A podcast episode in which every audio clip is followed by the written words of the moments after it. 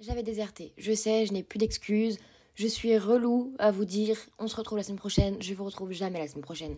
J'ai pas trop d'excuses dans le sens où bah j'ai juste rien enregistré en termes de podcast depuis, je crois, la nouvelle année, donc depuis début 2024. Ça fait déjà un mois. Je savais pas comment aborder les sujets. Vraiment, j'ai tenté d'enregistrer des podcasts. Euh, le problème, c'est que j'aimais pas le rendu. C'est comme ça, c'est pas grave, ok?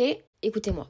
Si vous faites partie des personnes qui disent à d'autres personnes ne stresse pas maintenant, t'es en train de vivre le problème deux fois, si tu stresses avant que la chose arrive, alors que toi-même, tu vis la chose euh, peut-être genre 100 fois avant qu'elle se passe, tellement tu stresses, tu stresses 100 fois avant que ça se passe. Bref, je sais pas si vous allez capter euh, ce que je suis en train de vous raconter, mais en gros, si vous dites aux autres de ne pas stresser, mais que vous-même vous êtes dans un état pas possible parce que vous êtes tétanisé, vous essayez juste de rassurer les autres et de vous rassurer alors que finalement vous êtes dans le déni parce que vous êtes stressé, ce podcast est fait pour vous évidemment. J'espère que toutes mes petites personnes stressées sont en train de m'écouter parce que c'est très grave ce qu'on vit. C'est horrible ce qu'on vit. Je trouve que ça gâche la vie.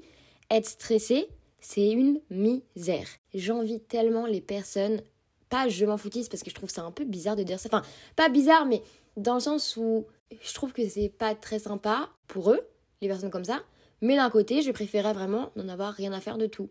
Parce que tu vis la vie paisiblement. Tu vis la vie au jour le jour et t'es un peu tout le temps dans un état de, euh, de paix avec toi-même, je sais pas comment l'expliquer. En réalité, je me demandais comment le stress était venu, enfin à quoi le stress était lié. Je pense que c'est surtout lié au passé, c'est ce que j'aurais tendance à dire. Peut-être avec les vécus de chacun. En vrai, attendez, venez on regarde les stats et on regarde combien de personnes sont stressées, à peu près. Le stress touche près de 9 Français sur 10 au cours de leur vie. Donc c'est quand même vraiment énorme. Donc 9 personnes sur 10 c'est vraiment énorme, ça touche une énorme partie de la population de stresser. Et en vrai je trouve qu'il y a quand même une notion, enfin une différence entre l'anxiété et le stress.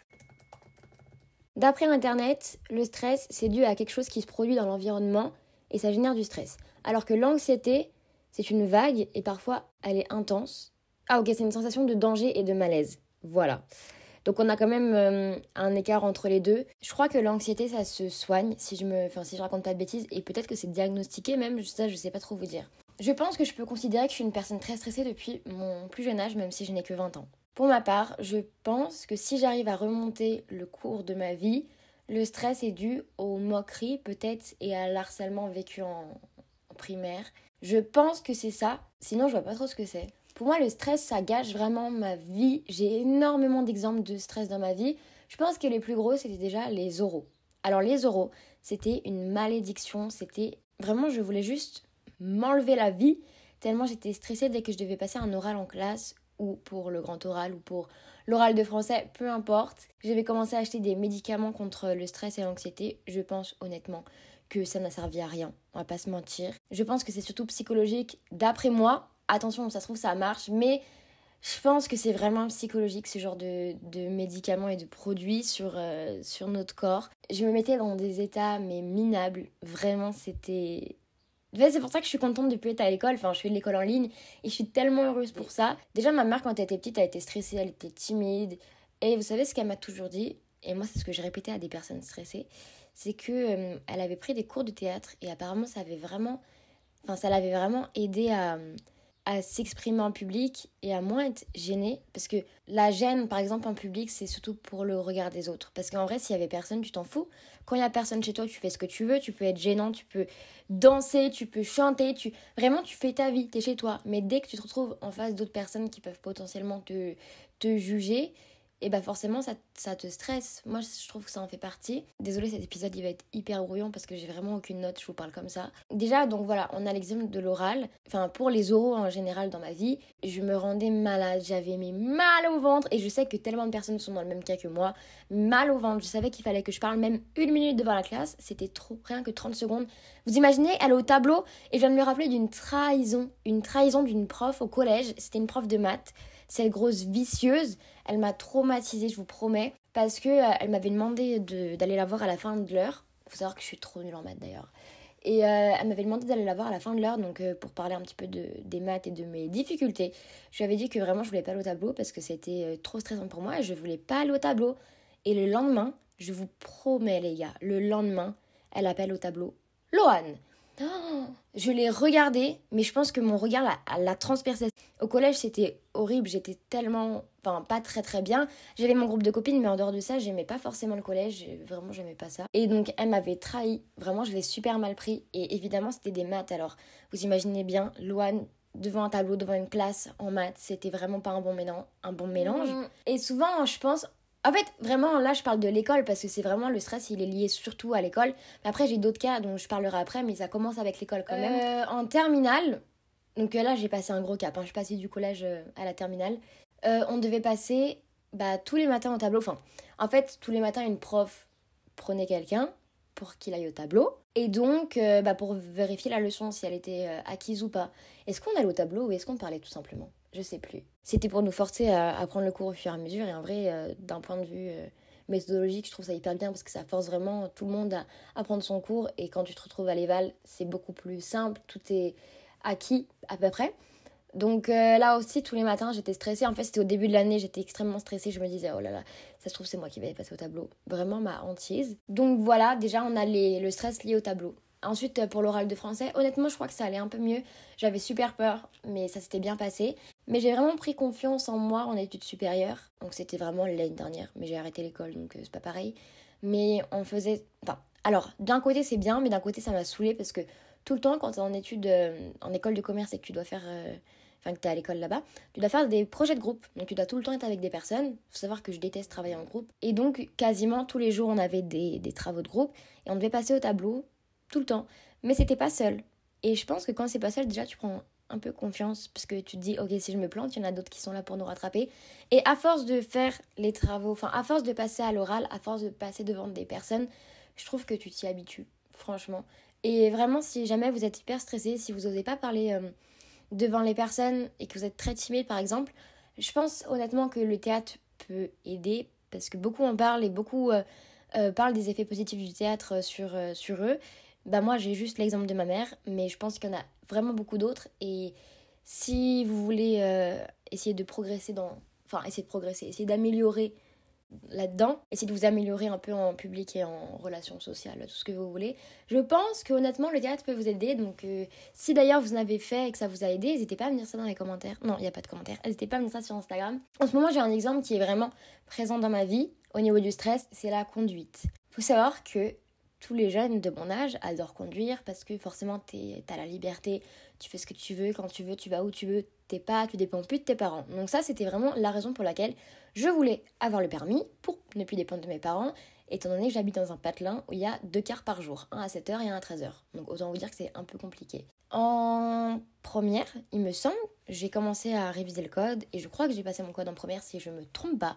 Je l'ai eu du premier coup, qui s'y attendait? Absolument personne, même ma mère pensait pas que j'allais l'avoir parce que euh, déjà l'ASSR au collège, je l'avais eu au rattrapage. On était deux au rattrapage et j'en faisais partie. Donc euh, là, mes espoirs s'étaient envolés au niveau de ma confiance en moi et je me suis dit, ok, le code, il y a des questions que j'avais même pas vues. Qu'est-ce que vous me mettez? J'ai appris, j'ai appris, j'ai appris, mais tu vois, le code, en fait, au bout d'un moment, il voit où tu as des difficultés, donc il te met les mêmes questions dans les séries et après, c'est limite du par cœur. Genre, t'es juste habitué, t'es plus là à réfléchir, tu sais que là, c'est cette réponse finalement. Donc, quand tu réfléchis comme ça, parce que moi, je suis une personne qui est très par cœur. Vraiment, euh, mon père me disait souvent, mais Loane, ça sert à rien d'apprendre des choses si tu les comprends pas. Mais je suis incapable de passer, par exemple, bah, devant une classe, comme on en parlait tout à l'heure, si j'ai pas du par cœur. Si c'est pas du par cœur, je ne, je n'y arriverai pas. Je peux pas faire du, de l'impro et parler sur un sujet que je maîtrise pas vraiment ou que j'ai pas appris par cœur devant une classe. C'est impossible. Et en études sup, justement, j'étais hyper impressionnée parce qu'il y avait un mec comme ça qui faisait partie de mes travaux de groupe, enfin qui était, qui était avec nous. Et ce mec-là, il, par exemple, il lit un truc, il va te t'en parler pendant une heure limite, sans s'arrêter, et il a pris connaissance du sujet, mais il a rien appris par cœur, juste il est comme ça. Et j'ai trouvé ça tellement fascinant, et j'admire les personnes qui sont comme ça, qui sont pas obligées de faire du par cœur et qui peuvent juste te, parler d'un sujet en ayant confiance en eux et en ayant confiance en leur. Euh, capacité intellectuelle, je sais pas comment l'expliquer. Mais bon, bref, ça n'a rien à voir avec la conduite. Donc, la conduite, donc j'ai eu le code. Youhou, trop euh, incroyable. Et ensuite, euh, donc c'était enfin, et ensuite c'était le permis. Donc euh, déjà les heures de conduite, j'étais hyper stressée parce que je me suis dit comment tu vas faire? J'avais essayé de démarrer la voiture avec ma mère sur un parking.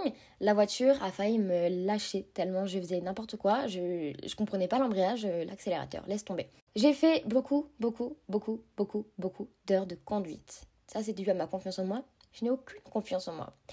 Et ma monitrice me disait Et confiance en Ça, c'est vraiment une phrase qu'on me, me répète depuis toujours. Et confiance en toi, prends confiance en toi. Et je pense que je vais en faire un, sujet aussi parce que j'ai beaucoup de choses à dire là-dessus. Et donc, je n'avais pas confiance. J'essayais d'avoir confiance, mais j'étais trop stressée par rapport à tout, vraiment à tout. Je trouve que conduire, c'est une responsabilité de vraiment malade parce que tu peux te mettre en danger, tu peux mettre les autres en danger et les autres peuvent te mettre en danger parce que les autres, ce sont des gros malades sur la route. Ils ne respectent rien. Ils pensent qu'ils sont juste tout seuls au monde, enfin vraiment seuls au monde, et que nous, on va se plier à eux. Euh, j'ai fait beaucoup d'heures de conduite, j'ai passé mon permis que j'ai eu du premier coup. Alors ça, c'était vraiment inespéré, étant donné qu'il a touché les pédales deux fois et le volant une fois. Je l'ai eu à 22,5 c'est vraiment rien. Après, j'ai pas pu avoir mon point de courtoisie puisqu'on a croisé aucun piéton, donc euh, trop dommage. Avant de passer mon permis, je voulais tout le temps conduire. Je disais à ma mère, viens, on va là, viens, on va là, viens, on va là. Je conduis, je conduis. J'ai fait le tour du lac deux fois. une fois que j'ai eu mon permis, c'était terminé. J'ai conduit deux fois toute seule depuis que j'ai mon permis et ça va faire deux ans que j'ai mon permis. La première fois, en fait, je pense que j'ai été un peu trauma de, de mes conneries. Enfin, c'est pas vraiment des conneries, mais c'est comme ça qu'on apprend, j'ai envie de te dire. La première fois, j'étais à l'arrêt sur l'autoroute parce que bah, j'ai pas réussi à m'insérer ça, c'est mon plus gros stress. Je peux pleurer. Mais vraiment, je peux pleurer parce que j'ai peur de pas, de pas réussir à m'insérer. Donc, j'ai pas réussi à m'insérer. Donc, j'étais à l'arrêt sur la bande là. Et puis ensuite, j'ai voulu reprendre. Et ma voiture ne démarrait plus. Donc, j'étais à l'arrêt sur l'autoroute. Ça m'a causé un petit stress, on va pas se mentir. Ensuite, euh, j'ai failli rentrer dans quelqu'un parce que j'ai pas fait mon angle mort. J'ai regardé dans mon rétro, elle n'était pas là. Donc, euh, comme quoi, c'est très important de regarder dans son angle mort. Je regarde tout le temps maintenant, vraiment tout le temps. J'ai fait cette connerie. J'ai frôlé la voiture sur l'autoroute en m'insérant. Vraiment, l'insertion, c'est le pire, la pire chose pour moi. Et faut savoir que dès que je dois conduire, je stresse. Je fais mon itinéraire dans ma tête, vraiment, dans ma tête le soir avant de me coucher. Je regarde par où je vais passer, par quel feu je vais passer, par quelle route je vais passer, qui je suis susceptible de croiser. C'est vraiment horrible d'être dans ma tête quand il faut que je conduise. C'est pour ça que je conduis pas. Est-ce que je vais devoir faire un démarrage en côte? Parce que je ne gère pas du tout les démarrages en côte et que les gens me collent derrière Donc si je rate mon démarrage en côte, je vais potentiellement euh, ma voiture va reculer sur la voiture qui est derrière qui me colle parce que elle, n'a, elle, est, elle con quoi. En plus, il y a un A. Il y a un A. Je sais pas faire des démarrages. Je savais très bien faire à l'auto-école, mais avec ma voiture, je sais pas faire. Et donc la dernière fois, ma mère, je devais l'emmener quelque part. Enfin non, elle s'est emmenée toute seule, mais j'étais juste avec elle. Il n'y avait pas de place de parking. Elle m'a dit, ok, tu prends le volant et tu vas te garer à un parking j'ai failli pleurer. Je tremblais de tous mes membres. mais je me dis, comment tu peux te mettre dans des états pareils? Comment? Donc vraiment, mes jambes tremblaient à mort, j'avais du mal à appuyer sur les pédales parce que j'étais stressée, j'étais pas préparée à conduire alors qu'il y avait vraiment 5 minutes de route. Et ça, c'est un gros problème que j'ai. Donc voilà, je déteste conduire. Je n'ai pas envie de conduire. Si on me demande de conduire, je dis non, à moins que ce soit un cas de force majeure. Je déteste ça. Il faut qu'il y ait personne sur la route, donc il faut que ce soit un matin très tôt. Parce que si c'est une heure de... Vraiment, je... c'est comme ça, je, je peux pas l'expliquer. Et ça fait partie du stress. Donc voilà, ça c'était euh, au niveau de la conduite. Maintenant j'arrête d'en parler parce que j'ai parlé 15 minutes sur la conduite. Faut arrêter, Loane. Mais c'est pour vous montrer. J'espère qu'il y en a qui sont. Enfin, j'espère non, parce que c'est méchant de dire ça, mais j'ose espérer que certaines personnes sont dans mon cas et me comprennent. Et comme ça, elles vont se dire Ok, du coup, Loane, elle me comprend aussi. Parce qu'on est deux à vivre ça. Ou plus. Mais j'ai l'impression d'être tout seul à vivre ça. Et c'est très grave. Parce que tous mes potes adorent conduire. Et j'adorais avant de passer le permis. Ce qui est vraiment, ça n'a aucun sens, on va pas se mentir. J'ai eu le droit à une petite crise d'angoisse euh, quand j'habitais à Lyon. Donc j'en ai jamais refait depuis. Et heureusement, vraiment, euh, enfin si j'en ai refait, mais après j'ai plus jamais refait depuis que je reviens à Annecy. Parce que je suis chez moi.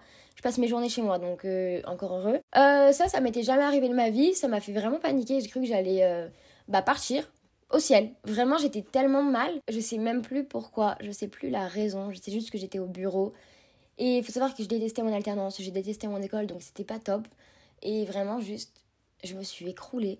Et j'étais dans le bureau toute seule. Je savais qu'il y avait personne. Si, enfin, si j'appelais quelqu'un, personne ne pouvait venir me chercher parce qu'il y avait personne ici. Et juste, j'étais dans le bureau là. Et puis, genre, je, je pleurais, je m'arrêtais pas. Et je tremblais de, mes, de, tout mon corps. Et j'étais assise par terre dans le bureau. Et pendant trois heures, je suis restée dans le bureau comme ça. Et ensuite, j'ai pris un Uber pour rentrer. J'étais mal, juste, j'étais mal. Ma mère, elle m'a dit d'aller voir un psychologue. Jamais de la vie, je vais voir un psychologue. Je vais pas raconter. Enfin, j'y suis allée quand j'étais petite au collège. Mais franchement, pour moi, ça sert à rien. J'y suis allée parce que je payais pas. Mais je me vois pas raconter les trucs de ma vie à une personne qui va m'écouter et me demander les sous à la fin de l'heure. Enfin, je préfère me parler moi-même ou faire des podcasts, franchement. Parce que je pense que ça m'aiderait en rien de parler à un inconnu. Je sais que beaucoup de personnes, ça aide, hein, mais moi, je pense pas. Donc, euh, si, si vous, voir un psychologue, ça vous a aidé, vraiment, je, tant mieux pour vous. Je trouve ça trop bien que ça puisse vous libérer.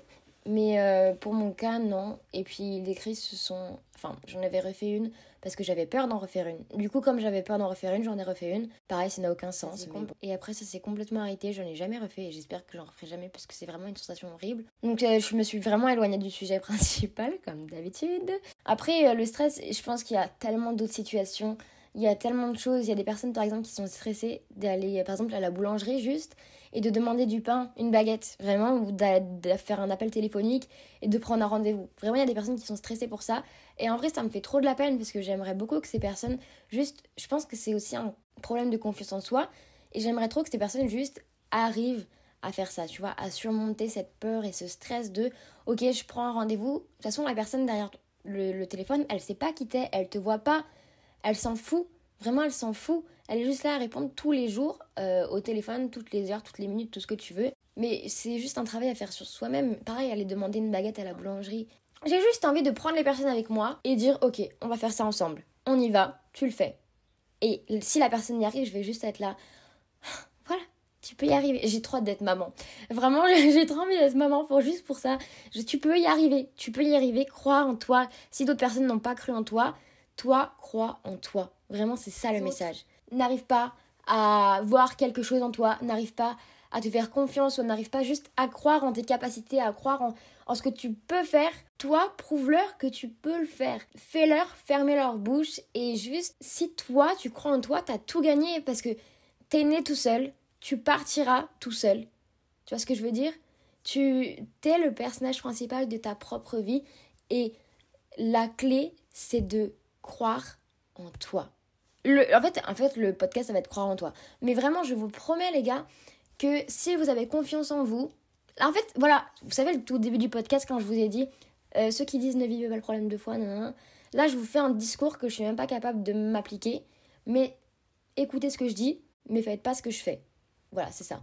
Alors, si vous prenez confiance en vous, si vous vous dites je suis le personnage de ma propre vie, je sais pas quand ma vie va s'arrêter, malheureusement. Au bout d'un moment, là, si je fais pas quelque chose, ça va pas le faire. Il faut en fait avoir ce déclic et se dire je m'en fous des autres, je m'en fous de leur regard, je m'en fous de ce qu'ils pensent de moi. Je les pip tous et je vais leur prouver.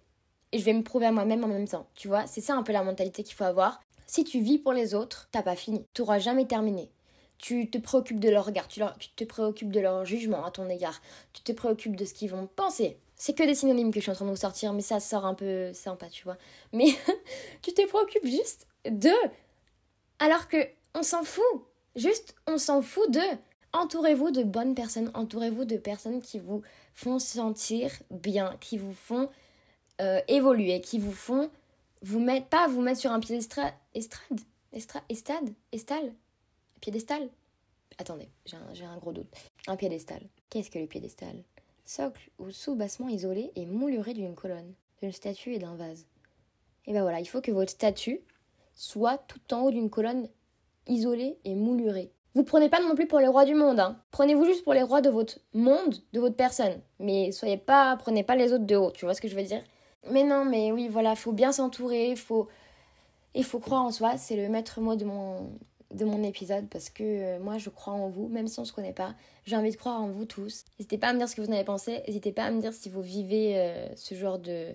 Enfin, si vous vivez ça, quoi, en ce moment, et depuis, bah, par exemple, votre jeunesse, j'en sais rien. Moi, je vous fais des petits bisous et je vous dis à lundi, normalement, prochain, pour un nouvel épisode. Bye